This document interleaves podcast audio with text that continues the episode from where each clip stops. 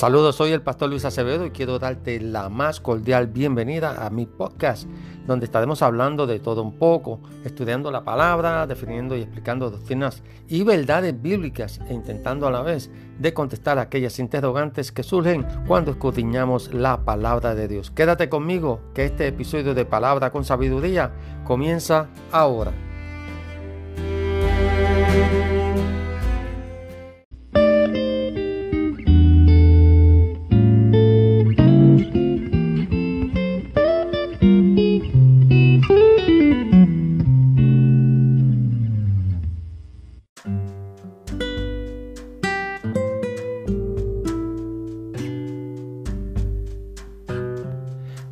Gracias por acompañarme en este nuevo episodio de Palabra con Sabiduría con este tu amigo y hermano y tu servidor, el pastor Luis Acevedo. Y para todos aquellos que eh, están eh, escuchando por primera vez, estamos hablando de el sermón del monte, hablando de las bienaventuranzas y en eso es que nos vamos a concentrar a través de este podcast, pero para facilitar más bien la ubicación de, estas bienaventuranzas y, la conexión que, tiene con todo el mensaje de los evangelios, eh, vamos a, detenernos un momento antes de comenzar a hablar de, las bienaventuranzas.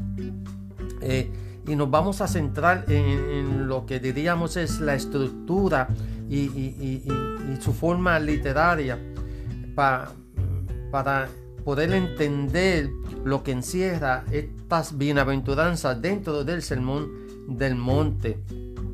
Es importante estudiar esta, forma literaria en que este sermón del monte Jesús lo expresa y, la estructura que, contiene. A veces nosotros queremos, eh, eh, estudiamos la palabra o leemos la palabra, pero no, no vamos más allá, no nos profundizamos en la palabra. Y de eso se trata nuestro podcast, ¿verdad? De palabra con sabiduría, de, de estudiar y penetrarnos un poquito más en aquellos mensajes que nosotros leemos dentro de la palabra, porque son mensajes que el Señor nos da y, queremos profundizar un poco en estos mensajes. Así que vamos a estar un, tiempito por varios episodios hablando de las bienaventuranzas dentro del Sermón del Monte. Este discurso del Sermón del Monte, pues vamos a estar eh, concentrándonos en él por un buen tiempo y luego al final, pues vamos a hacer un repaso eh, y vamos a mencionar algunos aspectos mucho más concretos en cuanto a la estructura y en cuanto a la forma literaria en la cual se, eh, se, plasmó esto eh, de las bienaventuranzas dentro de los evangelios de Mateo, porque esta, esto se da en eh, Mateo, lo podemos leer más bien en Mateo capítulo 5, de los versículos 3 en adelante y también eh, Lucas capítulo 6 y los versículos 20 al 23. Eh, pero Mateo se concentra en el capítulo 5, versículos 3 al 12. Y ahí es donde nosotros nos vamos a, estar concentrando más bien. De vez en cuando vamos a ir, pues vamos a ir a Lucas capítulo 6. Así pues, que eh, les, les invito a que pues tengan una Biblia así eh, a su mano, a su alcance cerca, si es posible, eh, una, una Biblia de estudio. Pero vamos a concentrarnos en el texto de Mateo para este estudio de las bienaventuranzas, ya que podemos ver que eh, esa lectura, como mencioné anteriormente, se encuentra paralela con el texto de, Lucas capítulo 6, versículos 20 al 23. Y, y prácticamente podemos ver todo el discurso de Lucas y, lo podemos encontrar también en Mateo, eh, que contrastan el uno con el otro. Así que eh, Mateo, eh, el discípulo que escribió ¿verdad? este evangelio, podemos notar nosotros que, que él se, con que se interesó más en, en, recopilar y, y, de la misma manera presentar un, eh, el pensamiento de Jesús eh, más que, en, esta, en estas bienaventuranzas, de presentarlo de esa forma, que en, darle un contenido narrativo. Lo, lo, lo, escribió de una forma que era lo que Jesús estaba pensando, en vez de, eh, de una forma narrativa. Y, eso es lo que vemos nosotros aquí en este capítulo 5 del el Evangelio según Mateo.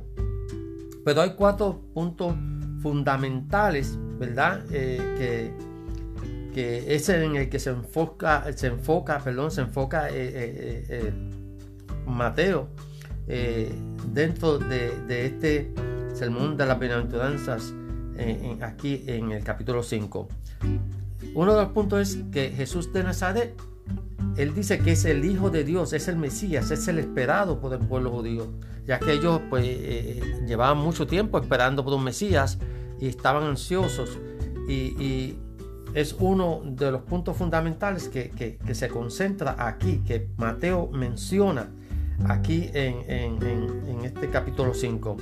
El segundo punto fundamental de este eh, sermón de la montaña y de la bienaventuranza es que en Jesús eh, descendiente de David en el, capítulo 1, eh, capítulo 1, versículo 6, capítulo 20, versículo 30 y 31 y el capítulo 21, versículo 9 eh, de aquí del Evangelio de Mateo.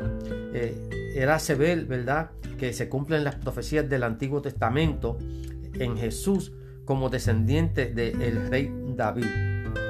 Tercer el punto fundamental del Sermón del Monte y o las bienaventuranzas es que el pueblo judío no llegó a comprender eh, la categoría espiritual ni la profundidad de la obra eh, que, realizó Jesús en obediencia ¿verdad? perfecta a la voluntad de su Padre. Y el cuarto punto es que eh, Mateo nos describe el rechazo de Jesús el Cristo por parte del judaísmo palestino de aquella época y que proyectó el mensaje evangélico al mundo gentil de, esa forma, revelando su sentido universal. Y de eso vamos a, estar hablando en los próximos eh, episodios de este podcast. Pero hay un algo característico de este evangelio y es que eh, tiene una, una continua referencia a, lo que es el Antiguo Testamento con un propósito y, es con, con, el propósito de demostrar que las Santas Escrituras tienen un pleno cumplimiento en la figura eh, impactante de Jesús de Nazaret. Y le puedo dar muchos versículos pero entonces pues nos cogería mucho tiempo. Lo podemos ver en el capítulo 1, versículos 22 al 23, capítulo 2, versículos 15 y versículos 17 al 18, el capítulo 4, eh, eh, versículos 14 al 16, capítulo 8, versículos, versículos 7, el capítulo 12, versículos 17 al 21, 13, capítulo 13, versículo 35, capítulo 21, versículos 4 y 5, capítulo 27, versículos 9 al 10. Le doy esas referencias para que ustedes pues las puedan leer, las puedan escudriñar y las puedan estudiar y se empapen bien de, esto que le acabo de decir, que eh, el objetivo de, Mateo es, ¿verdad? Que este, hace referencia al Antiguo Testamento aquí para demostrar el cumplimiento completo y pleno de Jesús de Nazaret. Mateo, observamos que más que Marcos y más que Lucas, pues menciona con frecuencia y citas de la ley y de los profetas. En el capítulo 5, versículos 17, 18, en el capítulo 7, versículos 12, eh, en, el capítulo 11, versículo 13, capítulo 22, versículo 40. Y también nos hace una referencia a ciertas tradiciones y prácticas religiosas eh, judías que estaban vigentes en esa época, entre otros. Eh, también esto lo puedes encontrar en el capítulo 15, versículo 2 y el capítulo 23, versículo 5, 16 al 23. También Mateo nos presenta a Jesús como siendo más bien un intérprete de las escrituras, dándonos a entender que Jesús es el Maestro sin, igual, ¿verdad?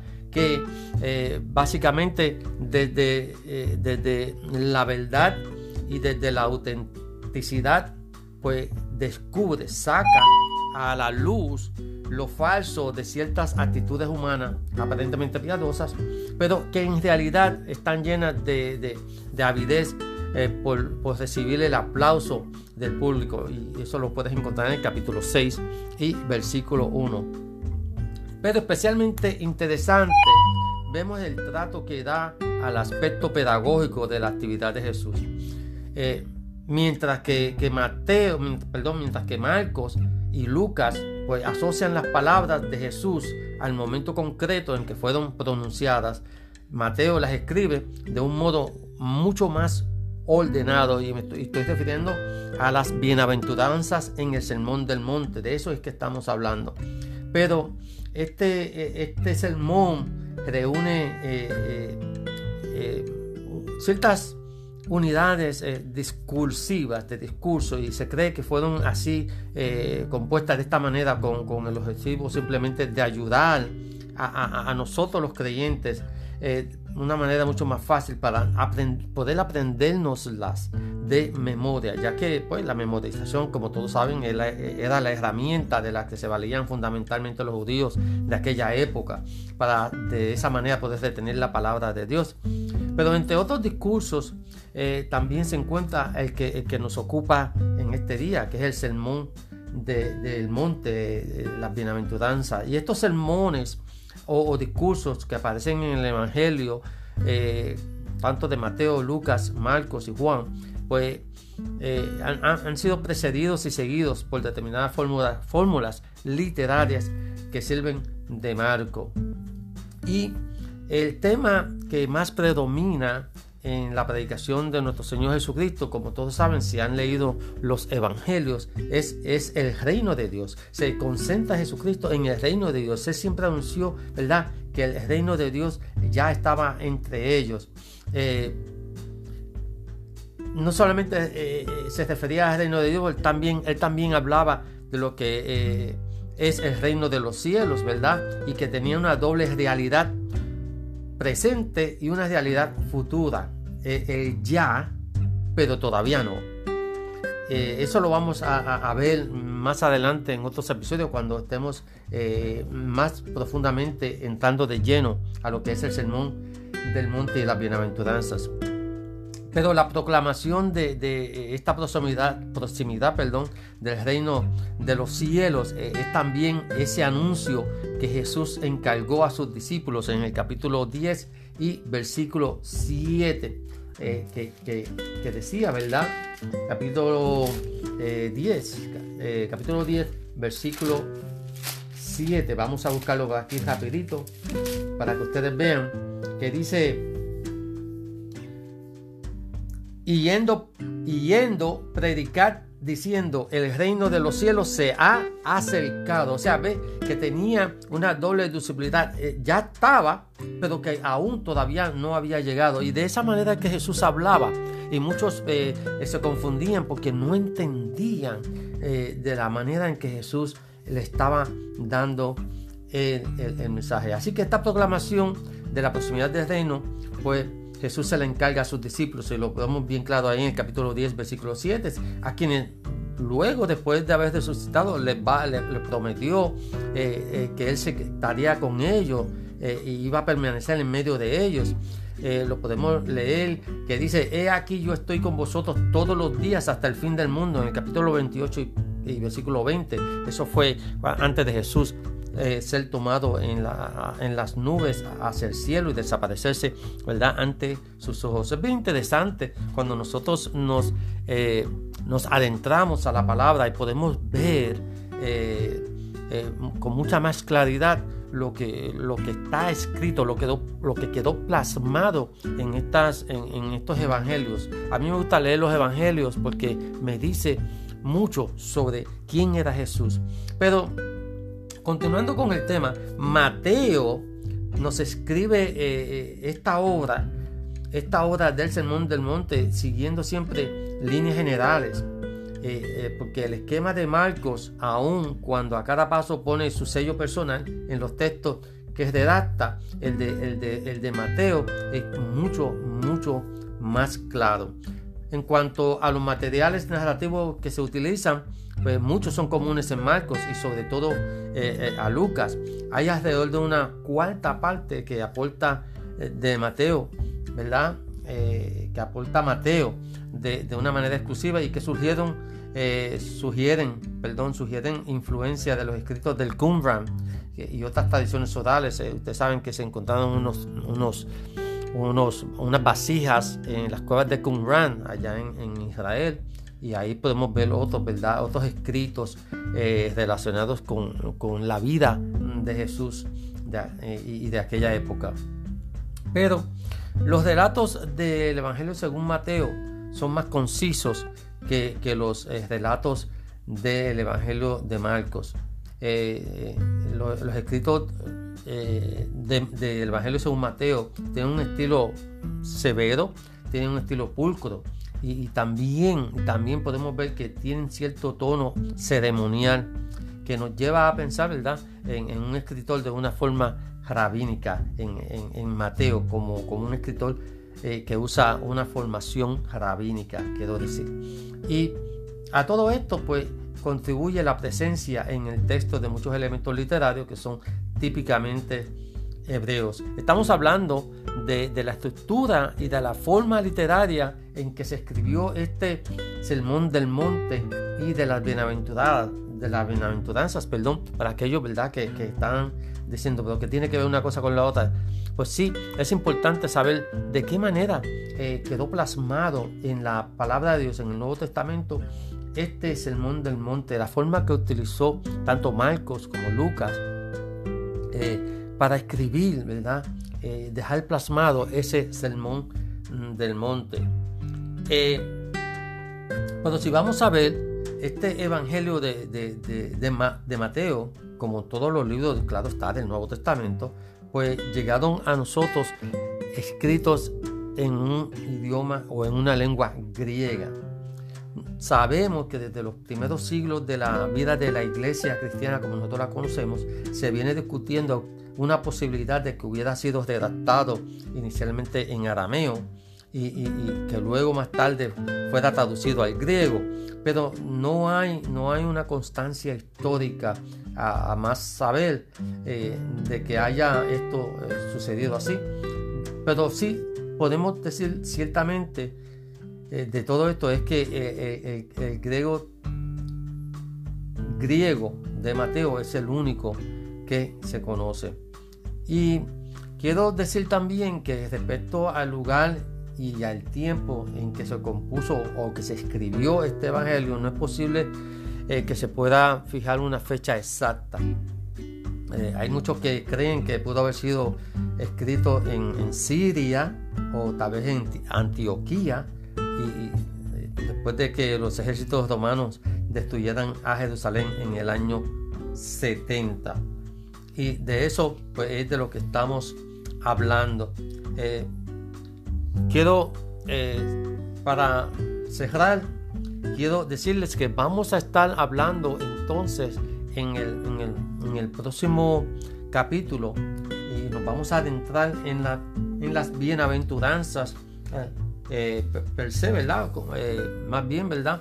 Vamos a estar hablando de ellas, qué constituyen, de qué, de qué forma están escritas, qué hay dentro, el contexto de este sermón del monte, de estas bienaventuradas. Vamos a estar entrando en un contexto mucho más, más, uh, más profundo. Y si tú me quieres acompañar en, una próxima ocasión, vamos a estar hablando y nos vamos a estar concentrando en el capítulo 5 del Evangelio según Mateo, los versículos del 3 al 12. Eh, y también como referencia al Evangelio de Lucas capítulo 20 y versículo 23. Así que te invito para que me acompañes en una próxima ocasión donde estaremos hablando un poquito más eh, en nuestro próximo eh, episodio de el sermón del monte y las bienaventuradas y las bienaventuranzas.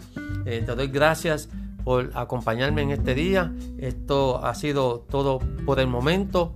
Se despide de ti el pastor Luis Acevedo y esto ha sido palabra con sabiduría con el pastor Luis Acevedo. Que Dios te bendiga. Shalom.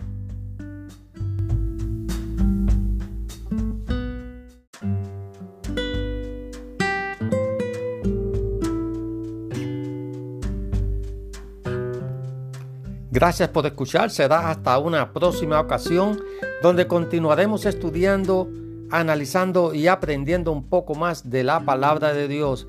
Shalom. Será hasta una próxima ocasión. Que Dios te bendiga.